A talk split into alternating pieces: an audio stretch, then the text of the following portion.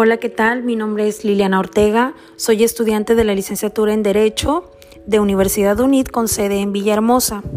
En el presente podcast vamos a hablar del concepto general de los recursos administrativos, de ciertas leyes y códigos en específico que nos pide y exige la sesión 4 de la materia práctica procesal, administrativa y fiscal. Entonces, enseguida presentaremos esos recursos, sus características y cuáles son esas leyes que nos pide esta sesión.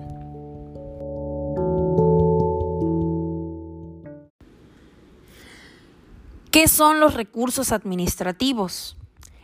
El concepto general es que son esos medios de defensa con los que cuentan los particulares, también llamados administrados, para combatir todo acto, toda resolución de autoridades administrativas y fiscales que ellos consideren se lesionan o transgreden sus derechos e intereses.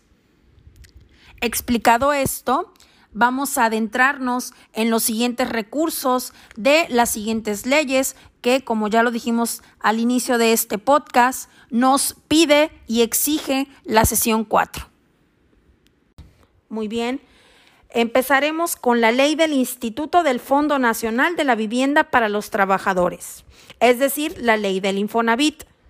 En su artículo 52 prevé el recurso de inconformidad este recurso de inconformidad eh, se da en los casos de que las empresas, trabajadores o sus beneficiarios sobre la inscripción el instituto, derecho a créditos, cuantía de aportaciones y de descuentos, así como sobre cualquier acto del instituto que lesione derechos de los trabajadores inscritos, de sus beneficiarios o patrones.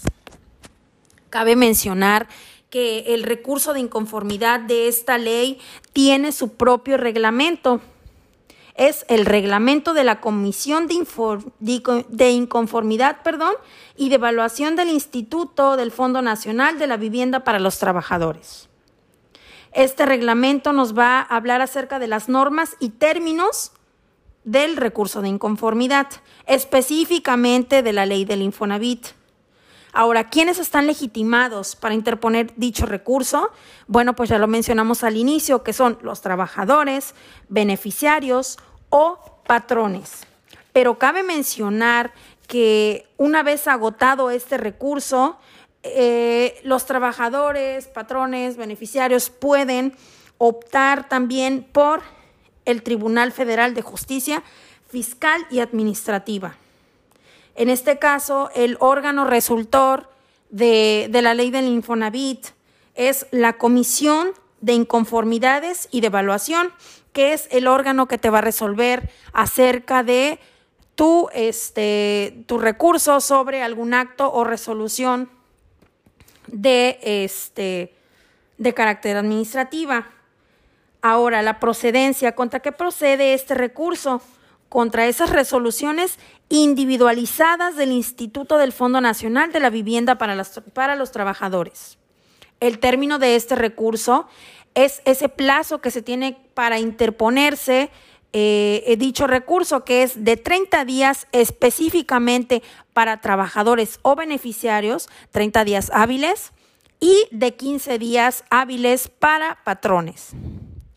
Nota, cabe mencionar que el recurso solamente puede desecharse cuando éste incumpla con los requisitos que establece dicha ley o que éste se interponga fuera de término. Muy bien. También hablaremos de la Ley Federal de Procedimiento Administrativo. Esta ley prevé el recurso de revisión en su artículo 83.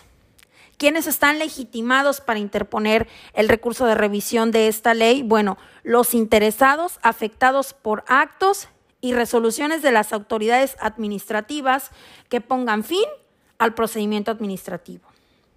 La procedencia de este recurso es contra actos y resoluciones de las autoridades administrativas que pongan fin al procedimiento administrativo. También contra todos esos actos de autoridad de los organismos descentralizados federales, por ejemplo, podría ser la Secretaría de Hacienda y Crédito Público. El término de este recurso es de, eh, de, 15 días contando a partir del día siguiente, aquel en que se hubiere surtido efectos la notificación de la resolución que se recurre.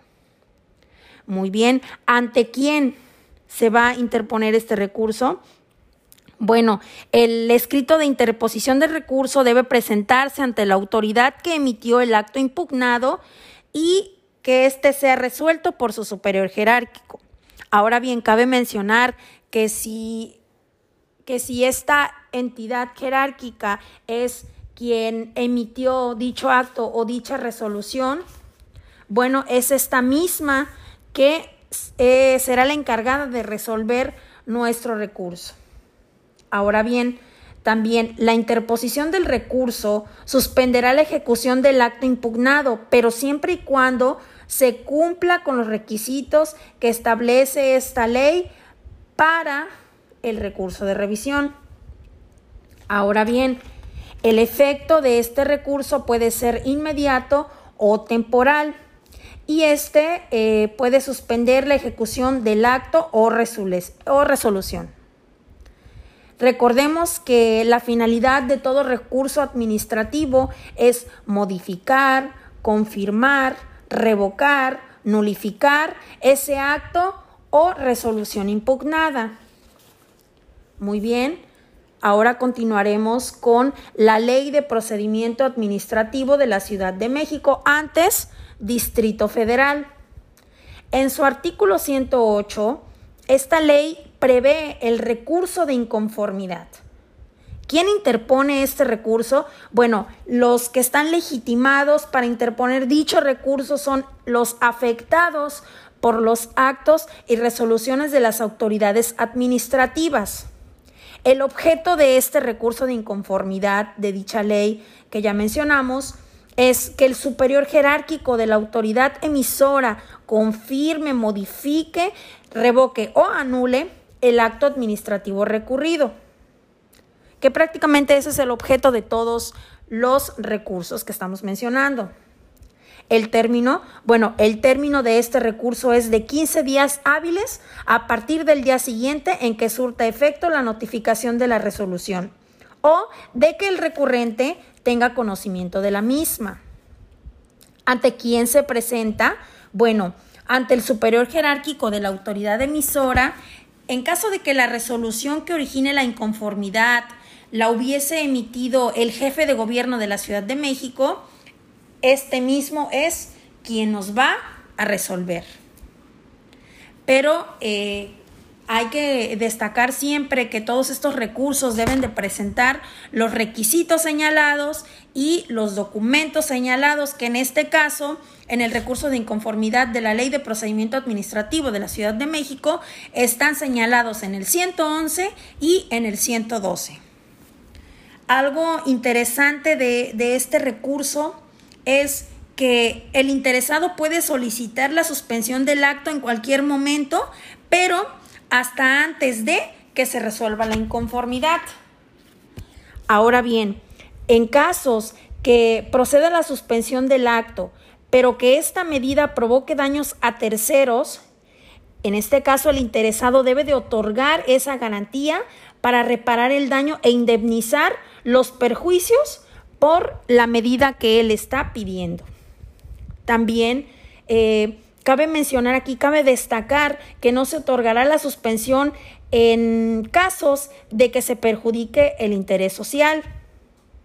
Ahora bien, también eh, que el superior jerárquico debe de emitir esa resolución al recurso al terminar la audiencia o dentro de los primeros 10 días hábiles siguientes a la celebración de esta. También aquí un punto importante, si no lo hace, se entenderá por confirmado el acto impugnado. Ahora bien, continuaremos con el Código Fiscal de la Federación. En su artículo 16 de este código, eh, prevé el recurso de revocación ¿Quiénes están legitimados para interponer dicho recurso? Bueno, los particulares afectados de los actos y resoluciones dictados en materia fiscal federal. Ahora bien, la procedencia, ¿contra qué? Contra resoluciones definitivas dictadas por autoridades fiscales federales que, punto número uno, determinen contribuciones, accesorios o aprovechamientos, punto número dos, que nieguen la devolución de cantidad y que éstas no procedan conforme a la ley. Punto número tres, que dicten autoridades aduaneras. Punto número cuatro, contra cualquier resolución definitiva que cause agravio al particular en materia fiscal. El supuesto número dos, contra actos de autoridades fiscales federales que, punto número uno, exijan pago de créditos fiscales extinguidos o que se mantengan o que su monto eh, real sea inferior al exigido. Punto número dos, cuando se dicten en el procedimiento administrativo de ejecución y no se haya hecho conforme a la ley. Punto número tres del supuesto número dos, que afecten los intereses jurídicos de terceros.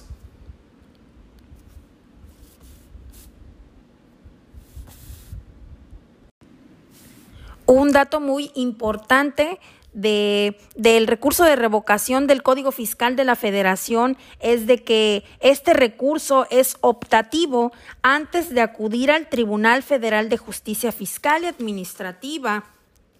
El término para interponer el recurso de revocación, bueno, es este, para empezar, si es a través del buzón tributario, este es dentro de los 30 días siguientes de aquel en el que se haya surtido efecto la notificación o si éste se envía directamente a la autoridad competente en razón del domicilio a la que ésta emitió o ejecutó dicho acto o resolución. También eh, en casos de ¿En qué tipo de casos se puede suspender el plazo para interponerse este recurso? Bueno, en el supuesto número uno es que si el particular afectado fallece durante el plazo de interposición de dicho recurso, este se suspenderá hasta un año si, bueno, no hay representante de la sucesión todavía.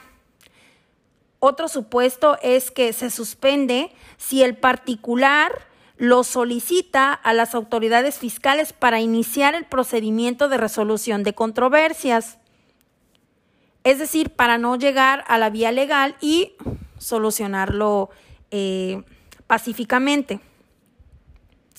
En el supuesto número 3, se puede suspender en caso de incapacidad o declaración de ausencia decretadas por autoridades judiciales. En el supuesto número 4, que también se puede suspender el plazo hasta por un año en el caso anterior de, que, de la persona incapaz hasta que ésta tenga un tutor a cargo.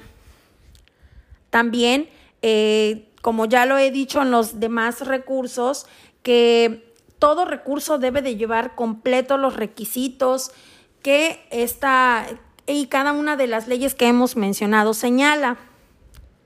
Entonces, ¿qué podría pasar si estos requisitos no van completos, si los documentos no van completos en cada uno de estos recursos, bueno, de que puede declararse improcedente o que también si el particular, el administrado así lo decide y, a esa su petición, pues este dicho recurso se puede considerar como sobreseído.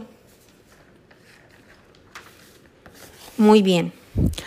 Continuaremos con el Código de Procedimientos Administrativos del Estado de México.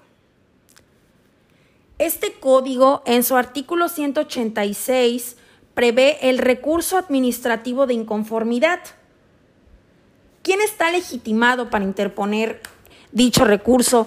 ¿Quién puede interponer este recurso? Bueno, los afectados de actos y resoluciones administrativas y fiscales.